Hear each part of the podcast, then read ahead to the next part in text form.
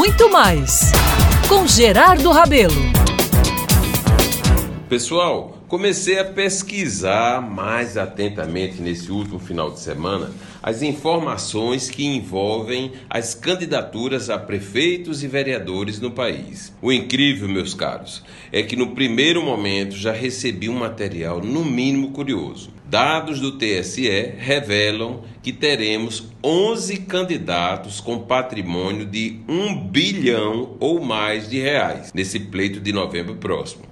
Mas curioso ainda é que destes só um tem mesmo de verdade o valor declarado em bens. Os outros 10 negam, alegam que foi erro no preenchimento das declarações. Outro detalhe também curioso é que 80% dessa lista de bilionários são cidadãos que residem no norte do país, uma região com riquezas que vivem sendo disputadas pelo mundo. Paralelo às indagações que sempre faremos diante de um cenário como esse, nos resta perguntar: o que um bilionário pretende ao se candidatar a vereador ou prefeito de uma cidade minúscula do norte, do centro-oeste ou mesmo do sul do país? Bom, seguramente é caso para muitas reflexões, não é mesmo? Agora, parto para outras avaliações que me inquietam como cidadão e que ficaram mais fortes ao realizar um pouso de um ano de trabalho nas sessões do Tribunal Eleitoral de meu estado.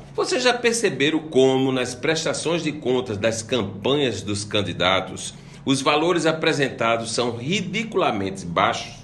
Pois é, são tão sem nexo, mas são aprovados, viu?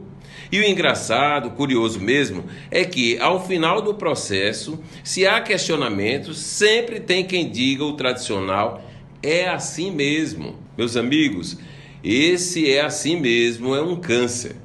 A maioria da população deixa para lá o que não deveria, o que visivelmente parece errado, que está claro e que não procede. Pior, deixa para lá é algo que certamente voltará numa conta astronômica para nós arcarmos lá no futuro, que é bem próximo, viu? O pleito de novembro está chegando.